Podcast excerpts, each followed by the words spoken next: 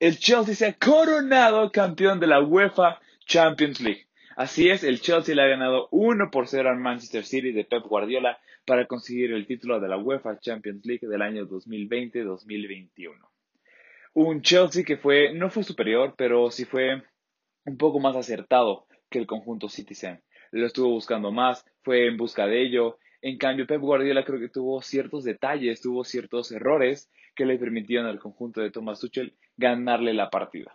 De entrada, creo que, bueno, yo no, no me sorprende el resultado porque yo sabía que el Chelsea iba a ganar y si iba a ganar iba a ser por un gol por cero, porque así es como él acostumbra a ganar. En caso de que le hubieran metido un gol al Chelsea, entonces el resultado iba a cambiar y iba a lo mejor ser un 3-1 o un 2-1. Pero usualmente no, el Chelsea es un equipo que tiene una defensa sólida, tiene un bloque defensivo eh, fuerte, que se, es, es unido, es, es, en conjunto, y en base a ello va en ese delante.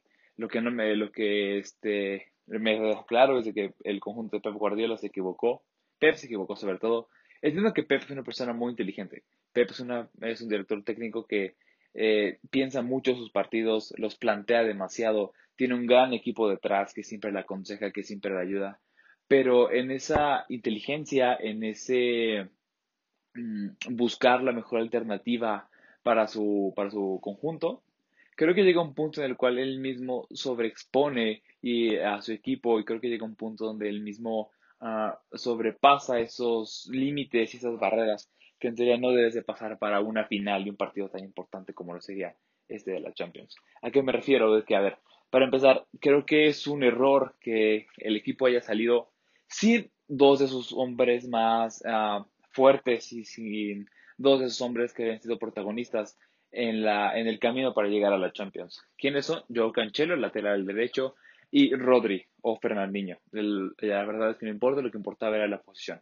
Comenzando por el portugués, Joe Cancelo. Bueno, Joe Cancelo había sido un jugador que, como todos los jugadores de, de Europa, habían tenido un bajón en su nivel de juego, pero eso no significaba de que no pudiera aportar lo mucho que le rindió durante toda la campaña.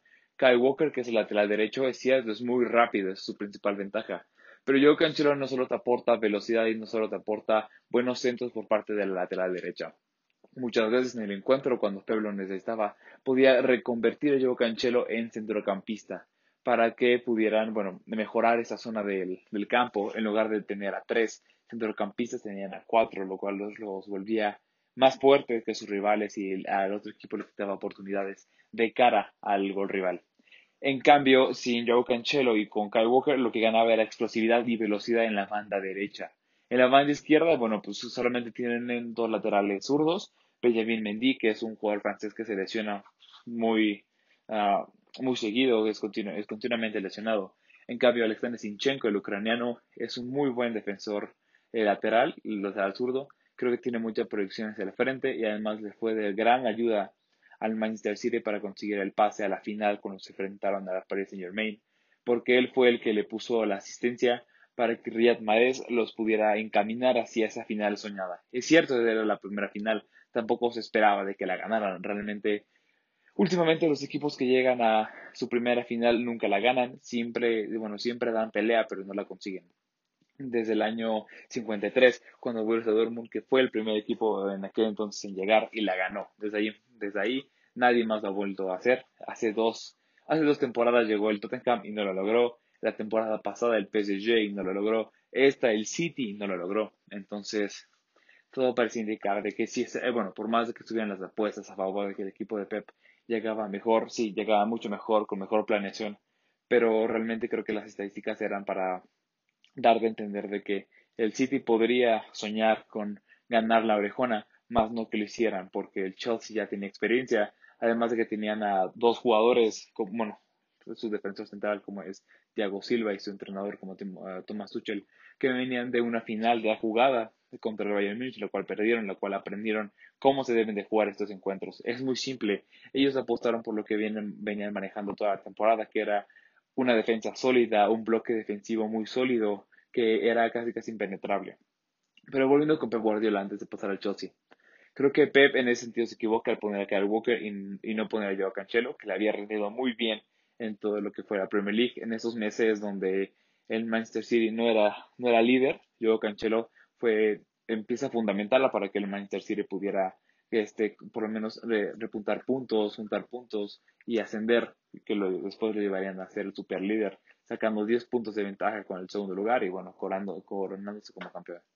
El segundo punto es la posición de contención. Si tú viste el partido, te diste cuenta de que el gol vino a raíz de un pase filtrado que casi cruzó todo el medio campo sin que nadie pudiera meter el, este, pie. Eso es porque, bueno, a falta de un contención, no puedes esperar que Ikai Gundogan, que se abre siempre, o que va hacia adelante, o que Kevin De Bruyne, que funge más o menos como un falso 9, estén en esa área, en ese sector, porque no lo van a hacer. Simplemente creo que ahí se equivocó Pep Guardiola en ese planteamiento de no poner un contención, porque le dejó, uh, le dejó esa conexión, le dejó un puente entre el campo y la defensa libre para que el Chelsea, con la velocidad que tiene Golo Kanté y la velocidad que aporta Timo Werner pudieran hacer lo que quisieran en ese tramo. No había un pasillo, no había una avenida, pero sí había huecos, había espacios que eran fácilmente aprovechados por parte del Chelsea. Porque a falta de un contención, a falta ya sea Rodri o sea Fernandinho, creo que necesitaban un contención, necesitaban alguien que pudiera por lo menos estar ahí deteniendo o ser el, el bloque de destrucción entre el medio campo del Chelsea y el medio campo del Manchester City. Segundo punto importante que yo creo que le falló a Pep Guardiola y de gran manera es la incorporación de dos hombres que hace tiempo que no figuran en el conjunto de en el conjunto Citizen, que ya sea Raheem Sterling y Bernardo Silva. Raheem Sterling, que bueno, es, es cierto, te da el uno contra uno. Yo creo que lo que buscaba Pep era ese, ese encare que, que podía tener Raheem Sterling contra César Pilicueta, que lo cual, bueno, en el papel sonaría que le iba a ganar Raheem Sterling pero la realidad es que Raheem Sterling a la hora de la hora en los partidos importantes no suele brillar, no suele acertar. Recuerdo esa semifinal, eh, no, esos, esos cuartos de final contra el Tottenham en el cual Raheem Sterling la pudo empujar contra el Tottenham y no lo hizo.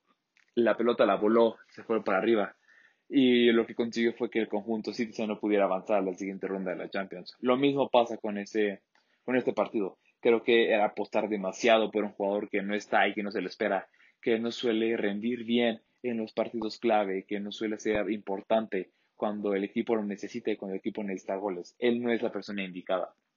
Luego, de otro lado, es cierto, habían estaban jugando todo el tiempo con Bernardo Silva. Bernardo Silva había sido ese hombre de referencia, ese hombre de apoyo entre el medio campo y la delantera cuando Kevin De Bruyne se ponía como el falso 9. Fungía a Bernardo Silva como una opción aunque realmente en este partido tampoco, tampoco figuró, tampoco fue relevante en el partido. Entonces, si a eso le sumamos de que no tienen contención y no y Raheem Sterling y Bernardo Silva eran dos pesos muertos dentro del campo, básicamente el Manchester City está jugando con hombres menos, con tres hombres menos que el Chelsea. El Chelsea creo que hizo un buen planteamiento, creo que es más Tuchel, como te dije, apostó por una muy buena defensa, una defensa sólida que era lo que venía manejando, era lo que venía practicando desde su llegada a Stanford Bridge, y lo cual le salió muy bien. Es cierto que las eh, oportunidades, no tan claras, pero al principio las oportunidades más mm, concretas o de mayor peligro las tenía el conjunto Citizen. No llegaban a concretarlas, les faltaba ese tiro final, pero lo que sí tenía el, el Manchester City era de que estaban a nada. Parecía que les faltaba ese último toque para poder meter el gol, pero al final de cuentas no lo lograron porque una muy buena defensa sólida, ya sea por parte de César Piricueta o de Thiago Silva o de Antonio Rudiger, que Antonio Rudiger después de ese partido contra el Real Madrid en el que usó su mascarita esa para la nariz, es un juego, es un defensa central que se ha reconvertido en uno de los grandes. Realmente está haciendo una muy buena campaña, es una excelente campaña.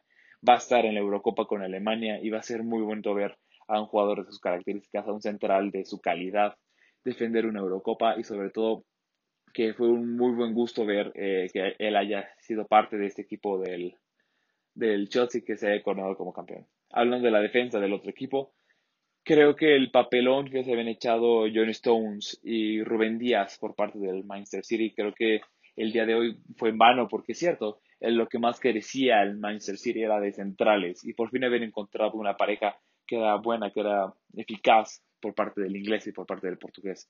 El gol, en parte, eh, no es culpa de ninguno de, ninguno de ambos, creo que más bien una, es una reacción a una causa que por, por no tener un contención. Porque si tú ves la jugada, este Timo Werner jala, jala marca que se lleva John Stones a la marca y por ende tiene que recorrer Rubén Díaz para tapar ese hueco. Es un pase filtrado muy bueno, por cierto, de Mason Mount, el cual agarra a Kai Havertz, pero al que tiene que cubrir Kai Havertz era Sinchenko. Y Sinchenko se para, deja que se vaya solo Kai Havertz. Entonces está este Rubén Díaz en un punto intermedio entre tapar el hueco, el hueco que dejó este John Stones y entre bajar y, tratar de, de, tirar o de taparle el balón a Kai Havertz. Entonces, en esa decisión pierde un segundo, que es el cual aprovecha Timo Werner para agarrar velocidad, dispara y ya no tiene, ya, no puede hacer nada. Es cierto, también, también salió el portero y cometió mano fuera del área, pero bueno, eso ya iba a ser gol.